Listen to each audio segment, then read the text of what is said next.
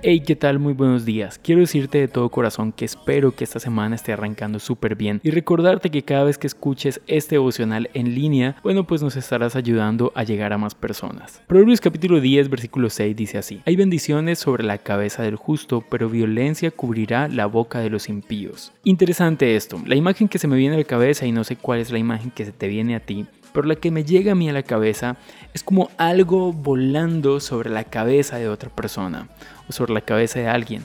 De hecho, el libro de Deuteronomios capítulo 28, versículo 2, nos da una idea similar. Dice, si prestas mucha atención y si pones en práctica lo que yo te estoy diciendo, las bendiciones te alcanzarán. Es como si algo viene detrás de nosotros hasta que por fin nos alcanza, por fin nos llega. Pero dice, la violencia cubrirá la boca de los impíos. ¿Has visto a alguien que está en un pozo con agua y el agua llega hasta su boca? Pues así es como me imagino este versículo. Por un lado, una persona rodeada de bendiciones, con muchas bendiciones a punto de caer sobre sí, que en algún momento esto sucederá, pero en contraste a ello, en ese otro lado de la pantalla, por así decirlo, una persona que por su violencia, que por su maldad más bien, la violencia está a punto de ahogarle.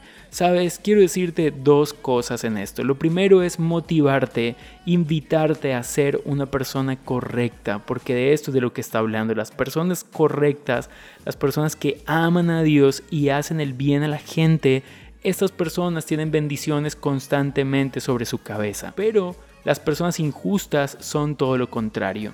Así que lo primero es recuerda siempre caminar en lo correcto. Pero lo segundo es que todos conocemos personas que por su maldad, por su impiedad, están siendo ahogados por la adversidad ahogados en una familia que está a punto de destruirse, ahogados en una relación de noviazgo que les hace daño, ahogados en X o Y cosas por estar caminando lejos de Dios. ¿Sabes qué quiero decirte el día de hoy? Tú puedes ir y llevar un respiro, tú puedes llevar luz a ese lugar, tú puedes llevar luz a esa persona, porque tú eres un justo y tú conoces la palabra de Dios. Así que recuerda, hemos sido llamados para brillar y que la luz que nosotros proyectemos sea la luz de Cristo. Deseo que hoy y toda esta semana tengas un súper feliz día. Dios te bendiga y chao pues.